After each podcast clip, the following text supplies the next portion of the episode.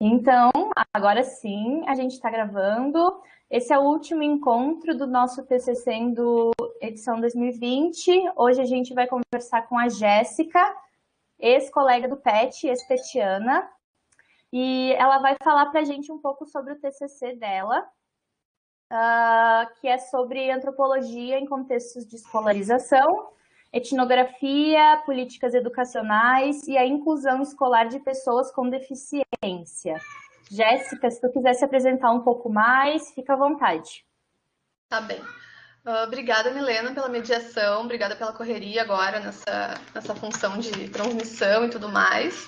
Uh, antes, eu queria só te perguntar quanto tempo de fala eu tenho, mais ou menos, fica, assim? À vontade para falar o quanto tu achar necessário, tá? A gente não ah. estipulou um tempo para ninguém até aqui, então tá tranquilo. Tá, beleza. Então, vamos falar bastante, gente, se prepare. Uh, Vai lá. Vou começar, vou começar me apresentando. Então, eu sou a Jéssica. Atualmente eu faço mestrado uh, em antropologia social aqui na URGS mesmo, no PPGAS. E o meu projeto de dissertação segue no mesmo sentido, uh, agora de ampliação né, do que foi o meu TCC, então sigo trabalhando com educação inclusiva, com inclusão escolar. No finalzinho do, da apresentação vou tentar falar um pouco mais em que direções estou tentando conduzir minha pesquisa agora, né? Mas então me licenciei no final do ano passado em, em ciências sociais, né? Concluí a licenciatura com esse trabalho especificamente. E durante a minha trajetória acadêmica fui petiano também durante muito tempo, né? Então, PET foi um espaço bem importante assim para mim de, de troca, de diálogo, de desafios, assim. Inclusive, parte dessa pesquisa foi pensada também em diálogo com outros colegas do PET, com o Diego, com o Jean, enfim, com outros colegas que se interessavam também por educação. Né? Fico muito feliz de estar aqui hoje no TCC, né, esse projeto tão massa que a gente viu nascer e agora está realmente acontecendo e está acontecendo mesmo nesse contexto. Então, espero poder trazer aqui para vocês algumas contribuições, assim, não só no sentido de pensar essa temática, né, que é o meu tema de pesquisa, mas também de pensar o desenho do trabalho de conclusão uh, para a licenciatura, também para o bacharel e mais especificamente tentando pensar, então, a etnografia uh, no contexto da escola, né? Etnografia em contexto de, escolariza de em contextos de escolarização. Uh, então vou falar, vou começar falando um pouquinho, muito rapidamente, assim, sobre a minha trajetória com esse tema de pesquisa, uh, que tem bastante a ver com a minha trajetória na graduação também. Então, durante três anos eu trabalhei como estagiária de apoio à inclusão então, trabalhei durante dois anos na rede pública de ensino, na, na, rede municipal de Porto Alegre. Então, trabalhava com aquele estágio, talvez alguns dos colegas das sociais, de outros cursos também conheçam, aquele estágio da, da prefeitura, né, que tu entra pela prefeitura para atuar nas escolas, nas escolas públicas, uh, como apoio à inclusão. Então, trabalhando diretamente com esses alunos, com esses estudantes uh, que têm deficiência né, que são pessoas com deficiência ou que são classificados, então, dentro do, do escopo das necessidades educativas uh, específicas. Né? Então, trabalhei durante dois anos nesse estágio da prefeitura e depois trabalhei durante mais um ano na rede privada, executando, trabalhando uh, com a mesma coisa, fazendo a mesma coisa. Então, eu trabalhava diretamente com esses alunos em sala de aula, né? Então, durante três anos da, da graduação, trabalhei com isso. Quando chegou no final, quando chegou na, no momento de fazer o meu estágio docente, né, e para produzir o meu TCC, eu fui bolsista também da residência pedagógica, do programa de residência pedagógica da CAPES, e acabei atuando, então, na, na EMF, na escola Emílio Meia, que é uma escola que fica localizada ali na, na Medianeira, depois eu apresento melhor a escola, e lá eu, eu realizei o meu estágio docente, e foi também a escola onde eu consegui desdobrar, então, a minha pesquisa, né. Então, uh, é uma trajetória, assim, durante a licenciatura em que esse tema da, da inclusão escolar, em que a educação inclusiva esteve muito presente para mim. Então, foi, foi meio que, que bom, não, não tinha como não abordar isso no TCC, porque era uma questão que, se por um lado eu via uh, que estava muito presente ali na, na, não só na minha formação, uh, trabalhando com isso especificamente, né, mas também de muitos outros colegas. Então, vi que muitas outras pessoas de, de licenciaturas diversas estavam trabalhando com esses, uh, estavam trabalhando com isso, estavam se candidatando e efetivamente atuando nesse estágio da prefeitura. E eu achei que seria interessante, então, definir o meu objeto de pesquisa a partir daí e com um enfoque que mais me interessava, que era o enfoque que eu pretendia seguir, que era antropologia, né? Então, nesse segundo momento, assim, tentando pensar o TCC com enfoque na antropologia, uh, comecei a me questionar, assim, eu tinha uma afinidade maior com a área, no entanto, no currículo, agora mudou o currículo, né? Mas no currículo que eu peguei, a gente tinha uma, uma influência muito maior da sociologia, então as disciplinas voltadas para a educação eram normalmente ofertadas, as que eram ofertadas no IFCH eram ofertadas uh, com ênfase, com recorte da sociologia, e aquela por eminência que nós que somos da licenciatura conhecemos, né, de disciplinas da FACED, e que naturalmente não, não, tem muito a ver com antropologia. Então eu fui definindo, fui delineando o meu objeto, tentando pensar então como que eu podia transformar esse interesse de pesquisa efetivamente em um projeto né? E daí, para isso, o primeiro passo, a primeira questão, assim, que me, que me surgiu como uma demanda, vamos dizer assim, do campo, né? Foi fazer uma revisão bibliográfica mais consistente. E aí, fazendo essa revisão bibliográfica mais consistente, eu percebi que, com relação ao meu interesse de pesquisa, ao meu tema de pesquisa, havia também uma proeminência de estudos advindos do campo da educação e da psicologia. Então, quando a gente, quando eu fui lá pesquisar, quando eu fui procurar, né, sobre inclusão, sobre educação inclusiva, o que, que eu vi? Eu vi que tinha um pessoal da educação trabalhando com isso há muitos anos já, com um campo bastante consolidado, com, com modelos de análise, com toda a questão do debate sobre diagnóstico, já bastante consolidado, e aí entrando mais né, para essa questão do diagnóstico, a psicologia também. Então eu percebi que assim, bom, tem bastante gente da educação, especificamente da pedagogia, produzindo sobre isso, tem bastante gente da psicologia produzindo sobre isso. Então, eu encontrei o que seria, não, não exatamente uma lacuna, mas um espaço onde eu poderia trazer esse debate desde a antropologia, somando com esse campo, né? Então, toda essa perspectiva da, da, crítica mesmo, né, da reflexividade a que se propõe tu ir lá e, e desenvolver um trabalho etnográfico. Achei que seria interessante, então, suprir por esse lado, né? Então, falando um pouco mais sobre o meu trabalho, e depois eu posso entrar um pouco mais nessa questão teórica, se vocês tiverem interesse nos autores que me ampararam, como que eu fui uh, desenvolvendo isso, e daí também a importância daquelas disciplinas que a gente faz, né, de, de introdução à pesquisa social, e como que isso impacta depois no nosso trabalho, pesquisa quali, orientação. Eu fui orientada no TCC e sou atualmente orientada pela Patrícia, né? Então ela me deu um aporte bastante grande pela Patrícia Chu. Então ela me deu um aporte bastante grande nesse sentido. E aí, falando um pouco mais sobre o TCC, especificamente, né? Então, o tema é esse que já está no título, Educação Inclusiva e a Inclusão Escolar de Pessoas com Deficiência. E eu estou aqui tentando pensar uh, especificamente o ensino público. Né? É algo que eu pretendo abrir, depois, de repente, traçar comparações entre o ensino público e privado, mas nesse primeiro momento eu estava trabalhando com uma ênfase na rede pública municipal de Porto Alegre, né? E aí, tendo, então, como problema, como objeto de pesquisa, tentar entender a materialização desses processos de inclusão escolar que estavam sendo delineados, que estavam sendo definidos por uma série de diretrizes legais né, e normativas legais.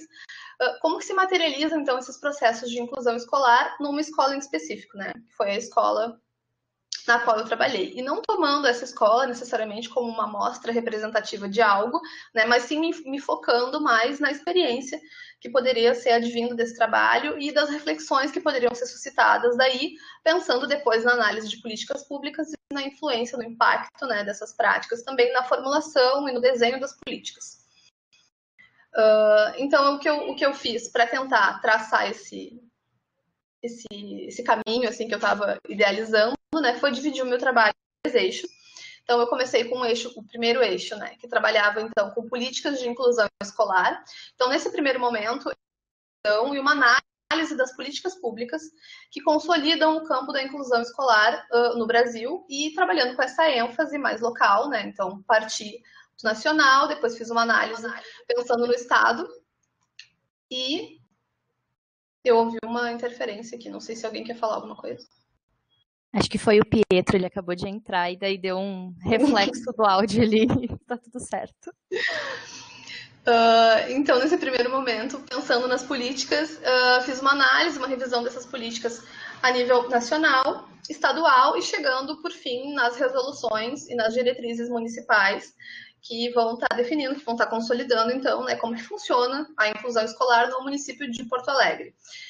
Uh, isso também foi uma necessidade, assim, essa divisão em três, em três escopos, em três eixos principais de análise, foi assim a estrutura toda do meu trabalho, uh, chegou até mim também como uma demanda do campo. Então, o que acontece? Na medida em que eu estava trabalhando com isso durante bastante tempo, a gente estava lá, eu estava atuando no dia a dia da escola, estava trabalhando efetivamente com esses estudantes, mas a gente tinha. Uh, na, na, época em que eu fui estagiária, haviam formações mensais que eram ofertadas pela, pela Prefeitura de Porto Alegre, né? Depois essas formações acabaram, não sei como é que está atualmente, mas enfim, eu senti uma carência tanto no currículo da licenciatura quanto efetivamente no espaço de, de trabalho enquanto estagiária, né, uma carência de uma maior uh, ciência da nossa parte, né, efetivamente dessas políticas. Então, eu não sabia, era uma lacuna, eu não conhecia exatamente o campo no qual eu estava trabalhando, eu queria entender não só como que essas políticas eram pensadas, né, mas como que, como que efetivamente elas eram incorporadas pelo cotidiano da escola. Então, partir né, nesse primeiro eixo pensando nas políticas. Então, no segundo momento, uh, o segundo eixo seriam as práticas em inclusão escolar. Então, aí é nesse segundo momento em que eu consigo efetivamente fazer uma etnografia dos processos de inclusão na escola. Foi aí que eu realmente consegui me desdobrar enfim, toda aquela questão da observação participante, tudo aquilo, consegui refletir um pouco também sobre a etnografia na escola. Então, com uma bibliografia toda em antropologia da educação e antropologia na educação, que me auxiliou, que me amparou a pensar essas coisas, né? E tendo um espaço também para refletir sobre a minha prática docente, porque, enfim, foram dois momentos, né? Então, foi o momento em que eu chego na escola, com, com, a, com o objetivo de fazer o estágio docente, de concluir o estágio docente produzir algo com relação a isso. E também no momento em que eu chego e digo, bom, para além disso, eu estou fazendo essa pesquisa, esse é meu, meu tema de, de pesquisa, e eu tenho interesse de desenvolver aqui esse projeto, né? Então posso. Então, pensando nesses dois momentos, né? Nesse momento enquanto eu estava lá desenvolvendo, pensando uh, práticas curriculares, pensando dinâmicas de aula, planejando aula para esses estudantes especificamente, com todas as demandas que eles me traziam, né? E por um outro lado, pensando então uh, as práticas na escola de modo mais geral, e aí, enfim, observando aulas, uh, conversando com, não só na observação das aulas, né? Depois eu posso falar um pouco mais sobre esse detalhamento, assim, mas basicamente eu analisei então a sala de aula, então observação de aulas o atendimento educacional especializado, que é o AEE, né? Que é esse outro momento, esse outro polo da escola, no qual se relaciona eh, especificamente esses serviços de inclusão, né? Ah, e os entre-espaços, que seriam então as conversas de corredores, as salas dos professores, os diálogos, enfim, todas essas interações que estavam acontecendo na escola com relação ao conceito no qual eu estou me pautando, né? E que eu achei interessante trazer para minha análise. Então, nesse segundo momento das práticas, eu pude aprofundar mesmo o cotidiano da escola, que era o que me interessava, que era que me interessava saber exatamente então como que esse conceito estava quais os sentidos desse conceito mesmo, como ele estava sendo vivenciado, como que estava sendo experienciado, né? E aí, por fim, o terceiro eixo seria então os sentidos da inclusão escolar, uh, que foi o momento final, assim, de culminância do trabalho, onde eu consegui me dedicar mais a pensar então as narrativas, os discursos todos esses elementos assim que estavam vinculados à inclusão. Então eu fiz um roteiro de entrevistas semi-estruturadas que era na verdade mais um diálogo orientado. Não precisa ser necessariamente deslocado da etnografia porque faz parte ainda, né? Mas uh, com um roteiro organizado especificamente para isso, né?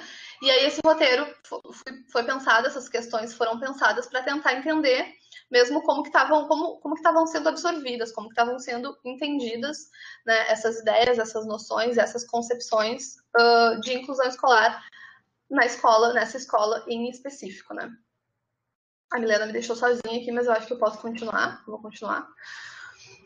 Uh, então, tentando falar um pouco sobre esses métodos que eu coloco não são complementares, mas acabaram complementando a etnografia, mas estava dentro disso também, né? Então, num primeiro momento, uma análise mais consistente das políticas, tentando pensar a formulação dessas políticas, pensar quem formulou, quem formulou, quando formulou e por quê.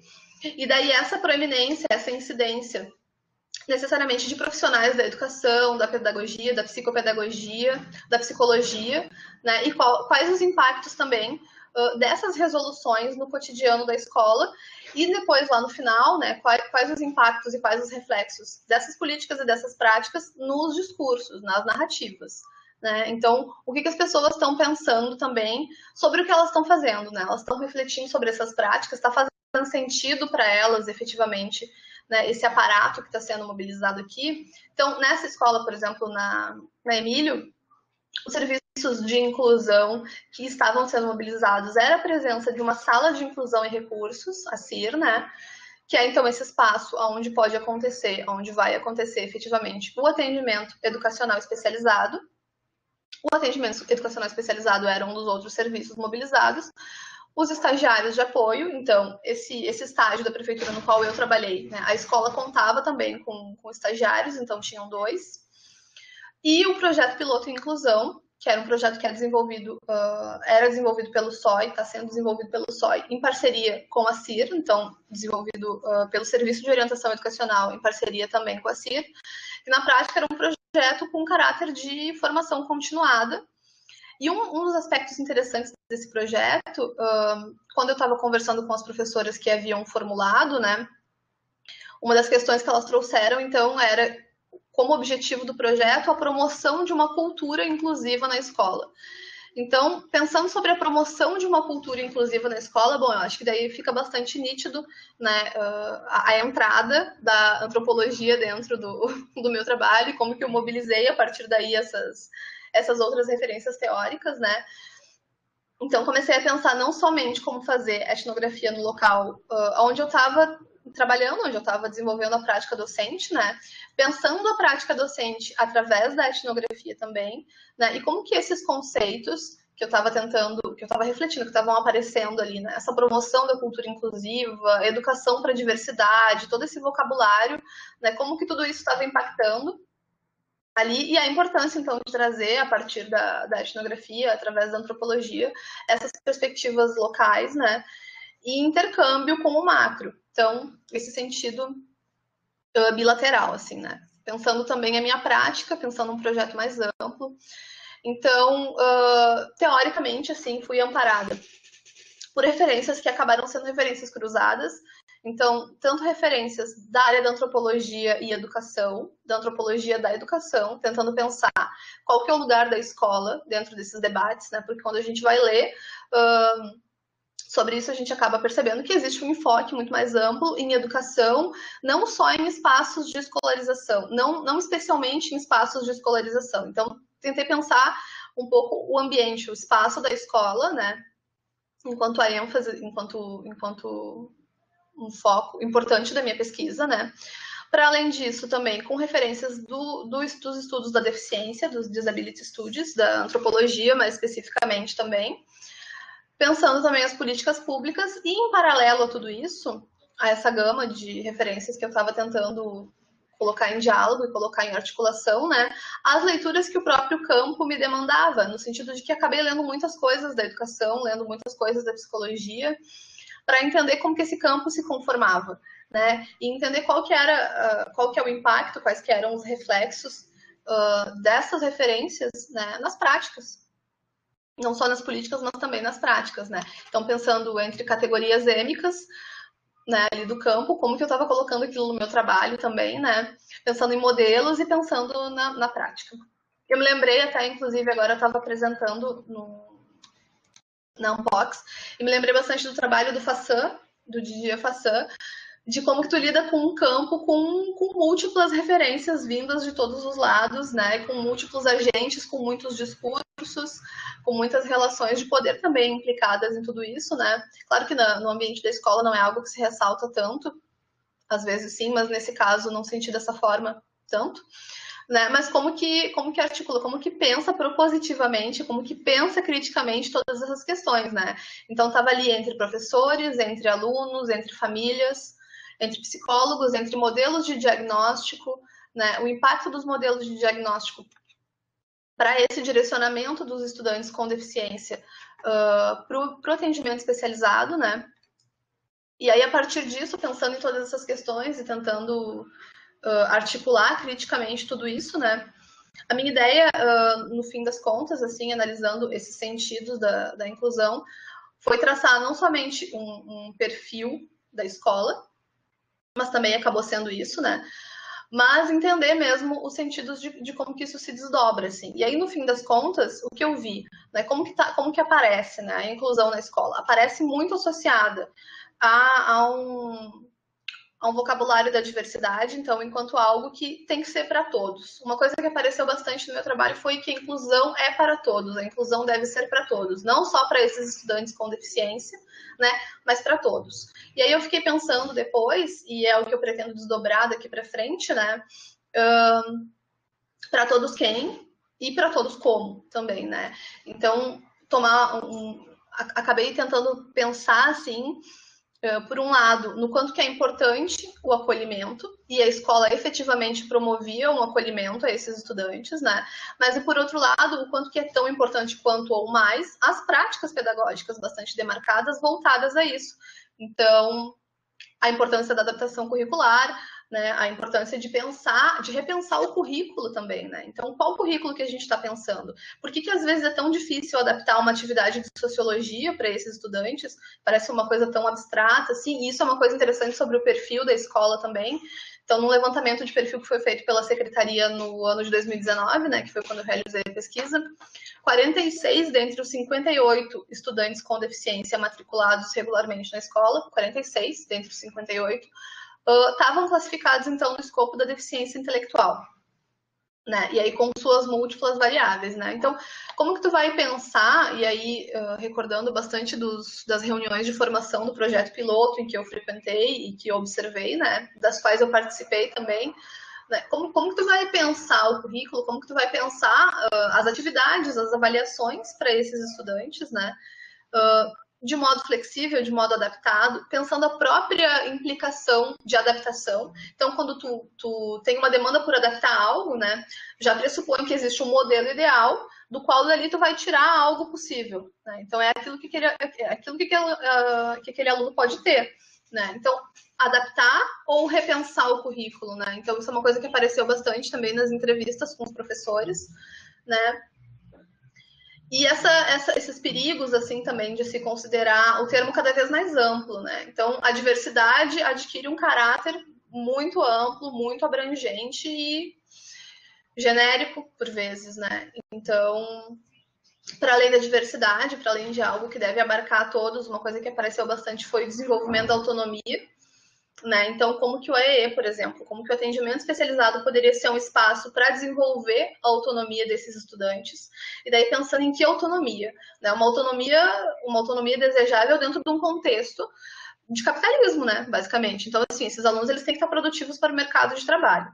Dentro disso, especificamente a prefeitura, além desses serviços de inclusão que eu, que eu pautei até agora, que são mobilizados na escola, conta também com o PTE, que é o Programa de Trabalho de Educação para o Trabalho, Programa de Trabalho Educativo, que é também voltado para dentro, é dentro da educação especial e que visa direcionar, então, esses estudantes, né, esses alunos com deficiência, para o mercado de trabalho. Na, no período em que eu desenvolvi o meu, o meu trabalho, a minha pesquisa, uh, a equipe do PTE não estava atuando na escola, não estavam acontecendo as reuniões, mas das minhas experiências anteriores, eu fui efetivamente em algumas reuniões, assim, e, e vendo também o perfil né, dos estudantes que eram selecionados e que estavam sendo, enfim, direcionados para o mercado de trabalho, pensando nos trabalhos para os quais eles estavam sendo realocados, né? E pensando também daí com, com o auxílio da, bibliográfico da Valéria Aidos, uh, que é pós-doutoranda do PPGAS, né? Que ela pensa a inserção de um menino autista no mercado de trabalho, pensando na inserção, então, desses alunos no mercado de trabalho, pensando em qual autonomia que está sendo estimulada e por quê. Né? E qual lugar que ocuparia, então, por exemplo, as relações de cuidado dentro disso? Né? Então, pensando diversidade, pensando essa amplificação do debate, pensando autonomia, né? Todo, todas essas, todos esses outros conceitos e todas essas outras sociabilidades que são mobilizadas a partir e através do conceito de inclusão, com a ajuda do, da, dos referenciais desde antropologia, eu consegui pensar melhor, né? E me posicionar também no sentido de problematizar uma defesa mais abstrata, vamos dizer assim, da diversidade, da autonomia, sem politizar necessariamente o debate. Pensando também nesse sentido num posicionamento uh, político, né? No sentido também de, desse debate atual que a gente está vivenciando agora, toda a emergência da pandemia, da reformulação da PNE, da Política Nacional de Educação Especial, né? E que, enfim, basicamente se, se consolida, se constitui enquanto um retorno à segregação, enquanto a possibilidade da gente voltar a ter classes especiais e, e até escolas especiais, né? Então, se hoje mais de 90% das matrículas, de acordo com o último censo de 2019, mais de 90% dos estudantes com deficiência que estão matriculados, né, na rede pública de ensino estão em escolas regulares, então não estão em escolas especiais. A gente veio acompanhando esse movimento, né, do escasseamento das escolas especiais e dessa amplificação da inserção desses estudantes dentro da, da escola regular, né? E agora com essa nova, com essa nova proposta de reformulação da, da política nacional, de um incentivo, basicamente, à volta das escolas especiais e das classes especiais. Então, seguindo nesse sentido, assim, e agora tentando alargar a análise no, na dissertação, né, tentando expandir essa análise do município do município para o estado e pensando mesmo na reformulação dessas políticas, pensar também nas variáveis de, engaja, de engajamento com o campo, né? Porque se por um lado a gente tem, por exemplo, no discurso, em todo, em todo o discurso formal, por exemplo, dessa reformulação da política, a gente vê uh, uma das questões que eu li logo no dia em que foi publicado o decreto foi essa possibilidade de fornecer uma maior autonomia para as famílias e uma maior autonomia para a escola de lidar com esses alunos. Então, como que aparece a autonomia, por exemplo, nesse em todo esse discurso normativo de reformulação das políticas que na prática está voltando a segregar, mas por outro lado também como que as famílias estão interpretando isso. Então, eu vejo hoje que existe um posicionamento muito forte contrário do qual faço parte dos movimentos sociais de pessoas com deficiência. Então, não, gente, não é para segregar, os alunos têm que estar, tá, não precisa nem falar do porquê que é importante todos os estudantes estarem compartilhando de um espaço, ainda mais em um contexto como esse, né? Mas, por outro lado, de famílias que, que acreditam que é mais interessante, talvez, que os seus filhos tenham um espaço onde as especificidades deles sejam atendidas e que muitas vezes a escola pública, a escola, não só a escola pública, mas muitas vezes a escola regular não está atendendo.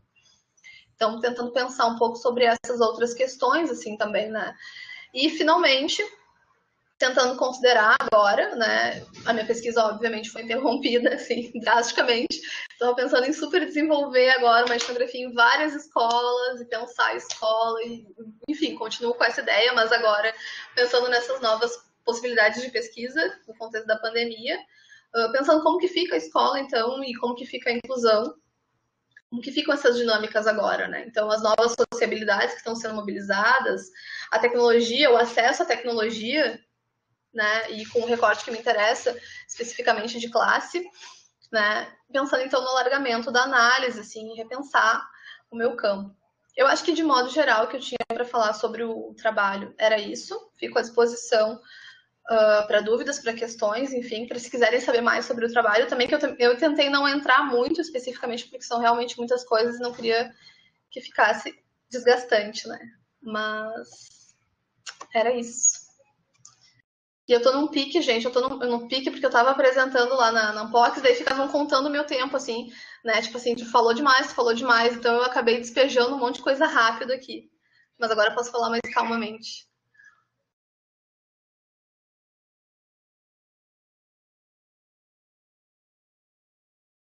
Tá mudo, Pietro.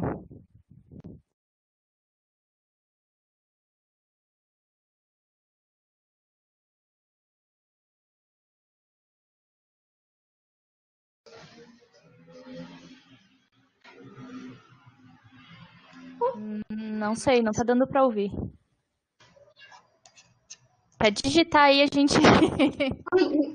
Eu, eu desliguei meu, meu, minha câmera porque tá dando tá devagar demais, gente. Eu tô tentando consertar a lista de presença, tá?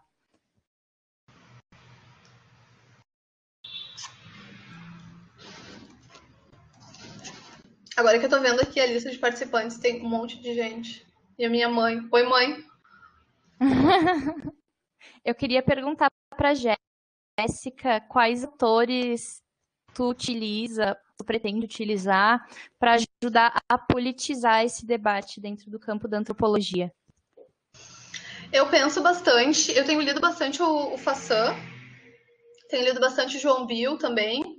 No campo das políticas públicas, o Chris Shore, pensando em antropologia e políticas públicas, né? E as referências que, me, que, que eu mobilizo bastante, assim, uh, são inclusive nacionais. Então, eu penso com a Anaí, que é uma, uma antropóloga, que é militante também, antropóloga militante do movimento de pessoas com deficiência feminista. Penso no Pedro Lopes também, que trabalha bastante com uh, inclusão, que trabalha bastante com deficiência no Brasil, né? Eu gosto bastante de pensar junto com a Débora, com a Débora Diniz, pensar junto, como se eu estivesse pensando junto com a Débora Diniz, né? Mas enfim, eu gosto de utilizar também a Débora Diniz, porque são autores que, que politizam bastante esse debate, né? Basicamente, assim. E, na verdade, assim, agora, pensando na dissertação e relendo o meu TCC, tem muitas coisas assim que acabaram. Isso é uma coisa que acontece, né? Eu percebi que acontece quando tu resolve dar continuidade. Assim, tem várias coisas que eu olho hoje para o TCC e que na dissertação eu vou fazer completamente diferente, assim. Então, muitas condescendências que eu acabei, talvez, tendo com, relação ao escopo das políticas públicas, por exemplo, né? mobilizando agora outros autores e pensando no debate mais politizado mesmo, e pensando no recorte de classe que me interessa bastante. Eu acho que muitas coisas vão acabar tendo que ser revistas, assim, sabe? Muitas coisas que eu coloquei no TCC e que eu estava pensando no TCC, inclusive, não, não somente pelo contexto da, da pandemia, né, e por todas as mudanças que isso traz, mas todo esse, todo esse, esse debate agora que está tendo muito forte sobre a reformulação da, da política nacional, né. Então, eu acho que muitas coisas se agudizam, muitas outras coisas que eu, que eu coloquei assim muito criticamente. Talvez eu tenha que repensar, inclusive, a minha postura crítica em outro sentido. Então, eu acho que esses autores me ajudam bastante. E eu acho que está sendo consolidado, assim. Atualmente eu faço parte do NASCE e também do GEAD, que é o grupo de estudos de antropologia e estudos da deficiência aqui da URGS, uh, que é coordenado é coordenado pela Patrícia tem também a Valéria Aidos, a professora Cláudia Fonseca, enfim. Então está se produzindo muita coisa também nesse sentido, está se produzindo muita coisa aqui agora no Brasil, né? Porque quando eu fui fazer meu TCC, as referências eram basicamente norte-americanas, então com Shakespeare, por exemplo, eram referências ah, gringas, né? E agora está se produzindo muita coisa aqui também, que eu estou consumindo, que eu estou lendo, e que pretendo trazer com maior ênfase para a minha dissertação. Muito obrigada, Jéssica. Sim, sim, super. Eu achei muito interessante tu trazer o Fassan, por exemplo, que é um autor que eu já conhecia. Gente, vocês têm mais perguntas para fazer, mais questionamentos para Jéssica? Tem gente digitando ali. Quem quiser ligar o microfone ou ligar a câmera, fica à vontade.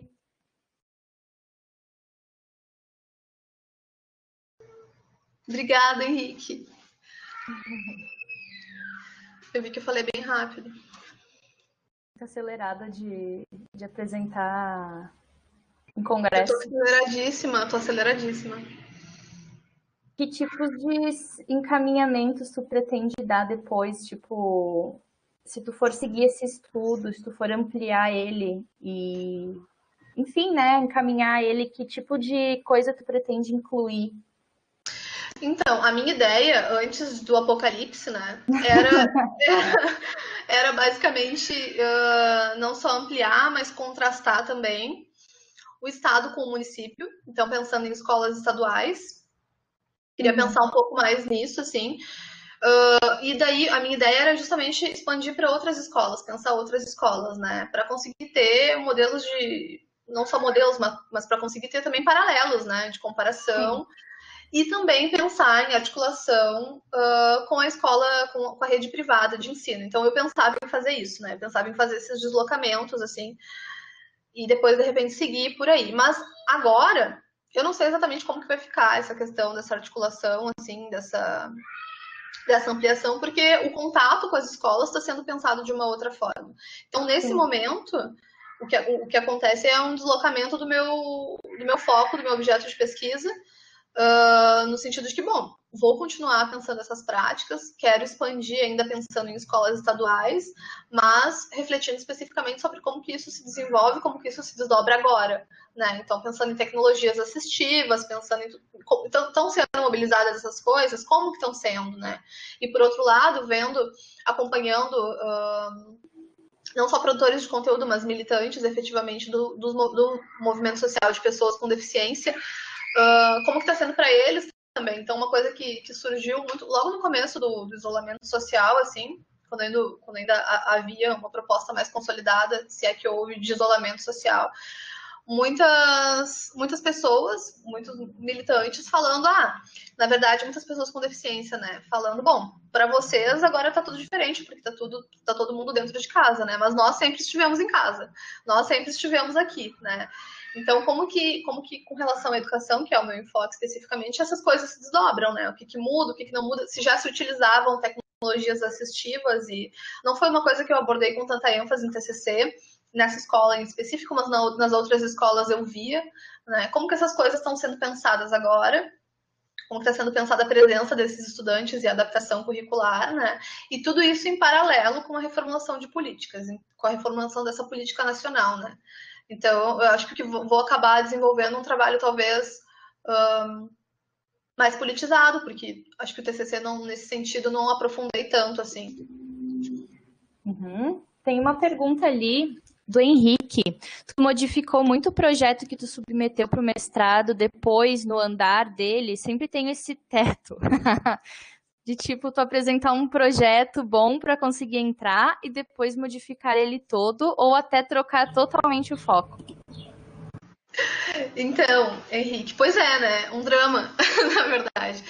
O projeto que eu submeti para o mestrado, eu tive que modificar pelo contexto.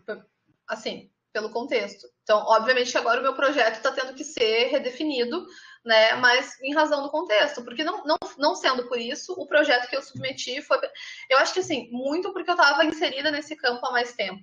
Então, tanto o TCC, o TCC ele já foi assim pensado muito exaustivamente e sobrou muita coisa do TCC que eu queria abordar no mestrado e que a minha orientadora efetivamente disse não trabalha isso no TCC, deixa para o mestrado. Então, quando eu fiz o projeto do, do, mestrado, eu já fiz pensando nessas coisas e era o que eu ia desenvolver.